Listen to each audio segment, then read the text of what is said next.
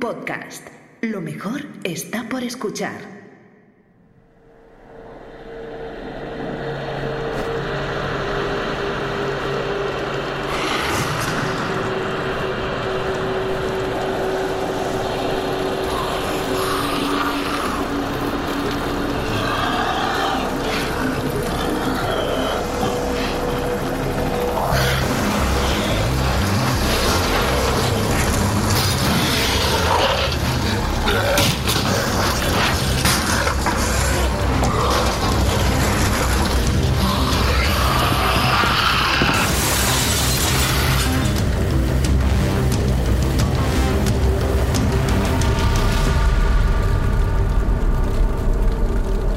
Este es el Informe Z, parte 2, epígrafe 6 barra 7.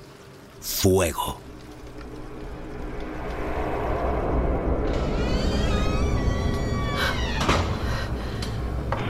Ya está, cariño. Ya estamos en casa. Vamos a tumbarnos, cariño. Vamos a tumbarnos, eso. Ya está. Ya está. Mírame, Claudia. Mírame, cariño. Eso es. Eso, abre los ojos. Dime algo, cariño. Dime algo, Claudia. Claudia.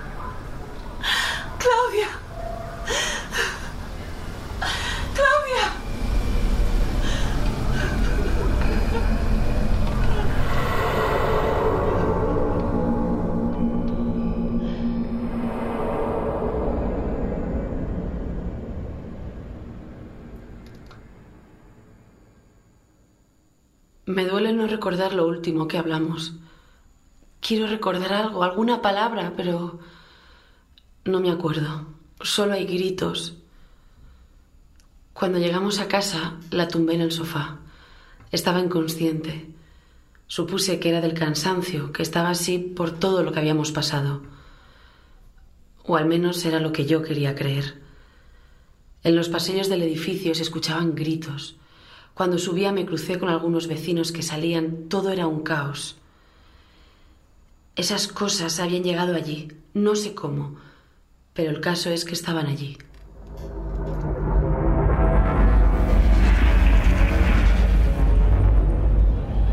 Calla, calla.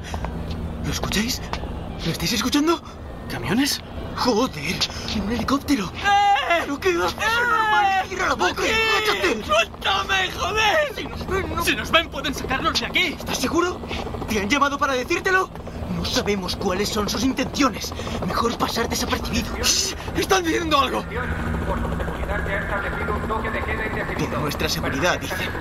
Ellos son los que nos han metido en esto. ¿Tú cómo lo sabes? Vamos dentro.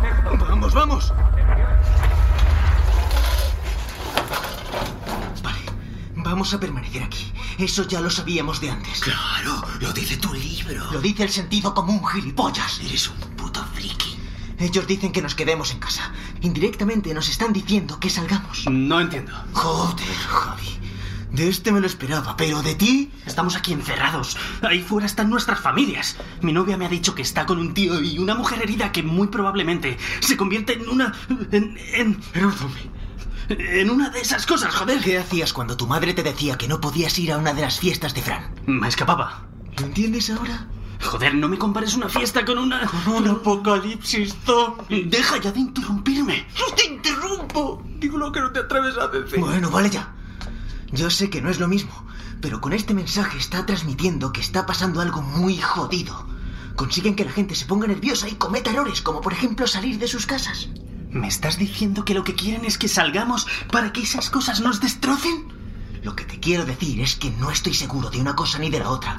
No pienso salir ahí fuera, pero no lo hago porque ellos lo digan. Y si ellos no saben que estoy aquí, mejor. Dejemos que otros cometan los errores. Fernie. Javi, ya sé que ahí fuera está tu novia. Y te prometo que pensaremos en algo. Es una tía lista. Si le has dicho que se encierre y no salga ahí fuera, estará a salvo.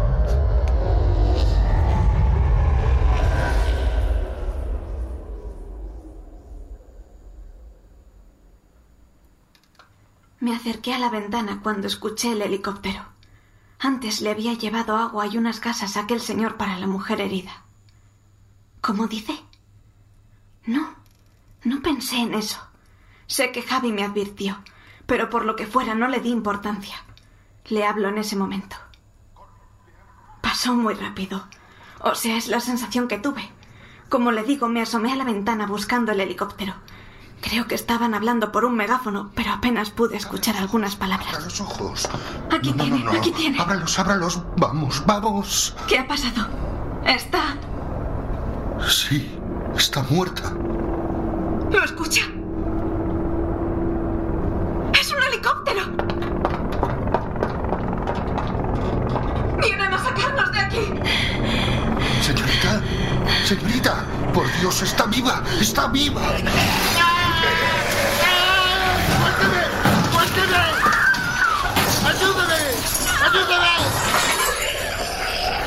¡Vamos, vamos!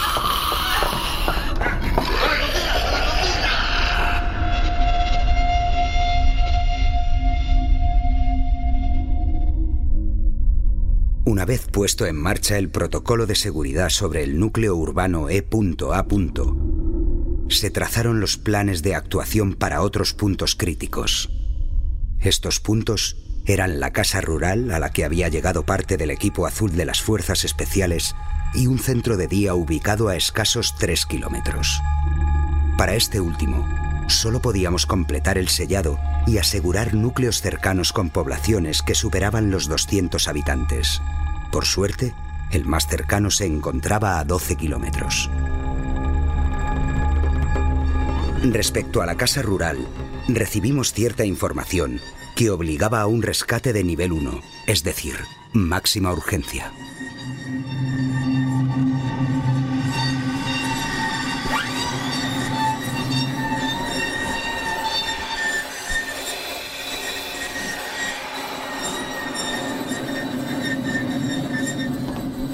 ¿Y a ella? ¿Qué le pasa a ella? Le han mordido en el cuello. Bueno, casi en el cuello. ¿Hace cuánto tiempo? No más de una hora. Eh, Tiene la temperatura muy alta. Le he dado antibiótico, pero... No podemos hacer nada por los que han sido mordidos. Y a ella no podemos hacer nada por ella. Lo mejor será evitar que el virus la convierta. ¿De qué hablan? No sabe lo que va a pasar ahora. ¿A qué se refieren? Hablan de matarla para que no se convierta. No pueden hacer eso. Marta está embarazada. Si pretenden acabar con ella, también acabarán con su hijo. Señora, le vuelvo a repetir que esta mujer dejó de ser la mujer que usted conocía cuando esas cosas le mordieron. Esa mujer se llama Marta, está embarazada y le vuelvo a repetir que nadie la tocará en mi casa. Necesito salir. Necesito salir fuera. Cariño, ¿qué te pasa? ¿Estás bien? Necesito salir. Nadie va a salir de aquí. No se acerquen a esa puerta. Cálmese. No va a salir. Ven aquí. Suéltame. Verónica. Quiero salir. Verónica, cálmate, joder. Ya has visto lo que hay ahí fuera. No podemos salir. Me estás haciendo daño. Pues deja de hacer el gilipollas. Que me sueltes. No la estás escuchando. Suéltala. ¿Por qué no se mete en sus asuntos? Suéltala, joder. ¡No toque!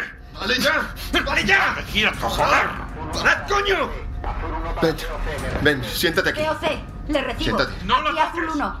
¡No lo toques! Sí, al habla azul 1.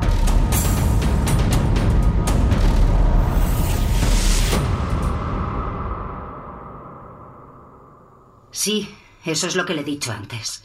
Informé nada más llegar a la casa. De lo de la mujer embarazada no informé hasta después. Eso es. Estaban discutiendo cuando establecí comunicación con el COC. Parecía una broma, pero no lo era. Si aquel centro estaba perdido, los activos llegarían a la casa. Esas cosas detectan a los vivos. No me equivoqué. Llegaron. Lo que no entiendo es por qué esperaron tanto para informarnos de ello. No lo sé. Supongo que todo estaba fuera de control. Me vi obligada a cortar la comunicación. ¿Azul 1? Sí, azul 1, viejo. Hemos certificado un nuevo foco a algo menos de 3 kilómetros de su posición. Se trata de un centro de día. ¿Situación? Se han producido muchas bajas. El número de infectados es superior al 80%, algo más de 250 activos víricos. ¿Debemos desplazarnos allí? Negativo, allí no hay nada que hacer. Entonces, Aguanten allí hasta que podamos enviar un equipo. Aseguren el edificio. Es muy probable que lleguen allí. Señor, hay algo que debería saber. Tenemos dentro de la casa una mujer que ha sido atacada. Está herida. ¿Pero qué dice? Ya sabe lo que hay que hacer. Ya conoce el protocolo. Señor, la mujer lleva herida más de una hora. Ya debía haberse transformado. Además, está embarazada. ¿Cómo ha dicho?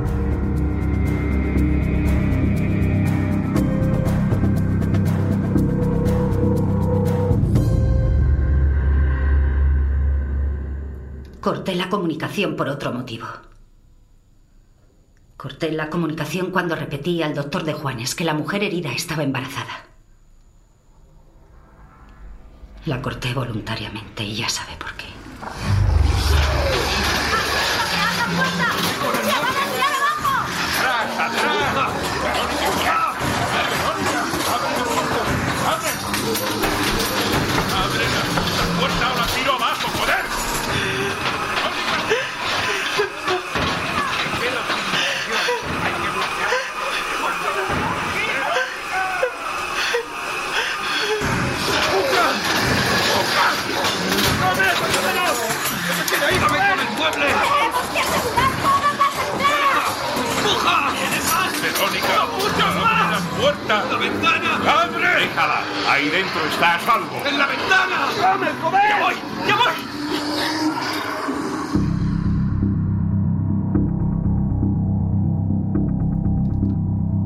No podría decir cuántos eran. No sé, eran muchos. Los golpes en las puertas eran la hostia. Golpeaban con sus cuerpos. Se lanzaban contra las rejas una y otra vez. Una y otra vez. Parecían ser muchos más de los que realmente eran. No eran como los otros. Eran más agresivos. Se movían con más agilidad. Era como si el virus hubiera evolucionado. Eran monstruos en cuerpos de ancianos. Nada más ver a los primeros me puse como un loco a mover muebles. Ordené a Rubén y al otro, al mensajero, que se ocuparan de la puerta principal. El tío ese no paraba de golpear la puerta del baño, llamando a su novia. De repente escuché que uno se había colado. Sentí que el director Gómez se ponía a mi lado para mover un mueble hacia la puerta. Me di la vuelta para coger otro. Estaba allí, a un par de metros de mí. Nos quedamos sin munición. Creí que se habían colado. Me di cuenta de que no era así cuando miré al sofá. No era ninguno de fuera. De hecho, habíamos logrado contener las posibles entradas. De fuera no podía entrar ninguno. Lo teníamos dentro. Era la mujer herida. Marta se llamaba. Despertó y se abalanzó sobre el tío de la puerta, sobre el novio de Verónica.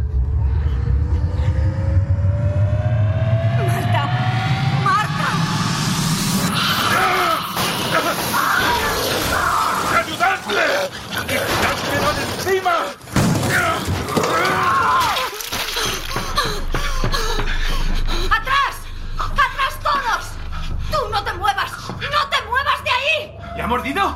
¿Le ha mordido? ¿Qué está diciendo? ¡No me ha mordido, joder! ¡Que no te muevas! ¿Lo has escuchado? ¿De dónde sale esa sangre? No es mía, joder. Es de ella. Es de ella.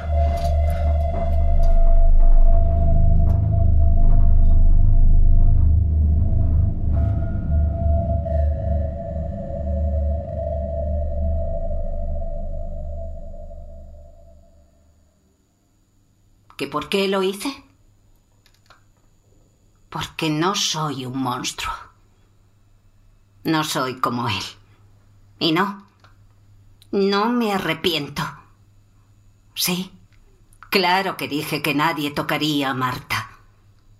Pero ya no era Marta. Pero sí le diré una cosa. Lo que pasó no cambia mi manera de pensar. Una cosa es matar a una persona herida y otra muy distinta es terminar con una de esas cosas. Deja de decir esas cosas, joder, son zombies. ¿Por qué te cuesta tanto llamarlos por su nombre? Deja de joder con eso ya. Ahora tenemos que prepararnos. ¿Para qué? Si no vamos a salir de aquí. Tampoco puede entrar nadie. Siempre, siempre hay que estar preparado. Tu librito, ¿no? Fuera ya no se escucha apenas nada.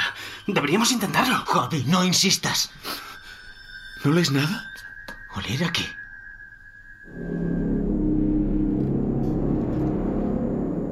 Salir de allí con vida solo dependía de nosotros, de lo que fuéramos capaces de hacer. Por la calle corrían algunas personas, detrás de ellas los infectados. De manera instintiva miré a mi hija. Por ti haré cualquier cosa, no dejaré que entren aquí. Cuando iba a regresar con ella, vi por la ventana que las cosas todavía podían ir a peor. Huele quemado. ¿Está fuera? No me jodas, no me jodas. Voy, voy, voy a ver. Han empezado. Han empezado. David salió el primero a la terraza y se asomó al balcón. No necesité asomarme para darme cuenta. Algo se estaba quemando. En altercados como estos hay algo muy común. Basta un coche accidentado, por ejemplo. También podían haber sido los militares. ¿Trabajo de limpieza? Sabe lo que quiero decir, ¿no? Me cago en la puta yo buscando a un lado y a otro de la calle. Me asomé un poco más y lo vi. Salía mucho humo, humo negro. Los de abajo. Salía del apartamento del sexto. Eso cambió nuestros planes, sobre todo los de Fernie. La idea de quedarnos allí encerrados dejó de tener sentido. La pregunta era, ¿cómo íbamos a salir de allí?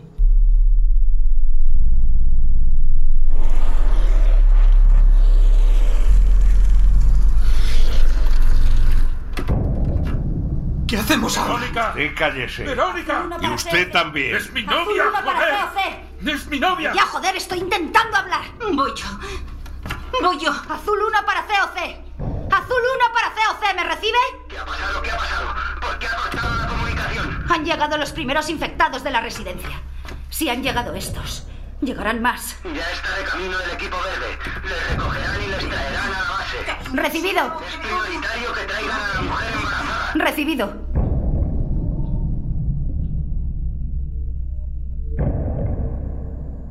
Llevo muchos años trabajando en esto. Nunca en una situación como aquella, pero sí en alguna similar. Hay detalles con los que debes quedarte. Lo hago de manera inconsciente. Es instinto si lo quiere llamar así. De Juanes me dijo que mandarían un equipo en cuanto les fuera posible. Ese fuera posible es lo que me hizo pensar. En la siguiente comunicación incluso el tono de su voz era diferente. ¿Por qué?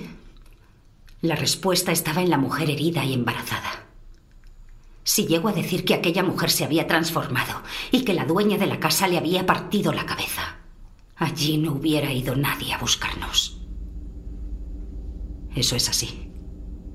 Ya ve que no me equivoco.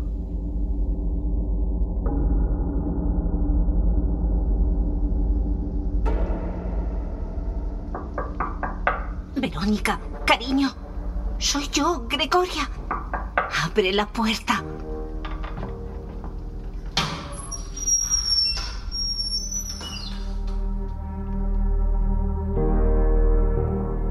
No quería verle.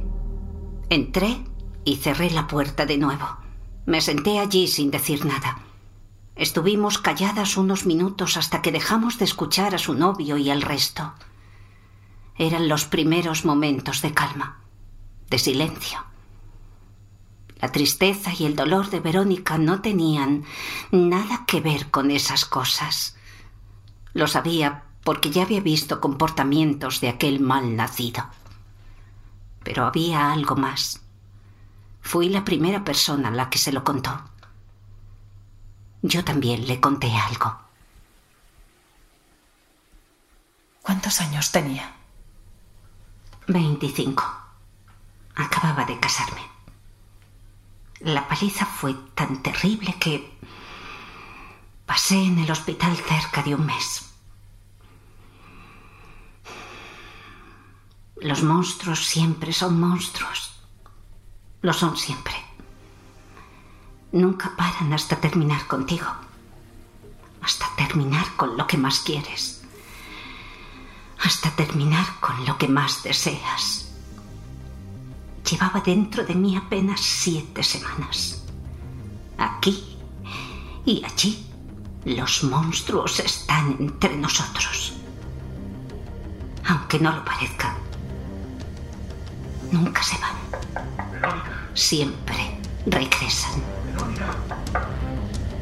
Siempre regresan.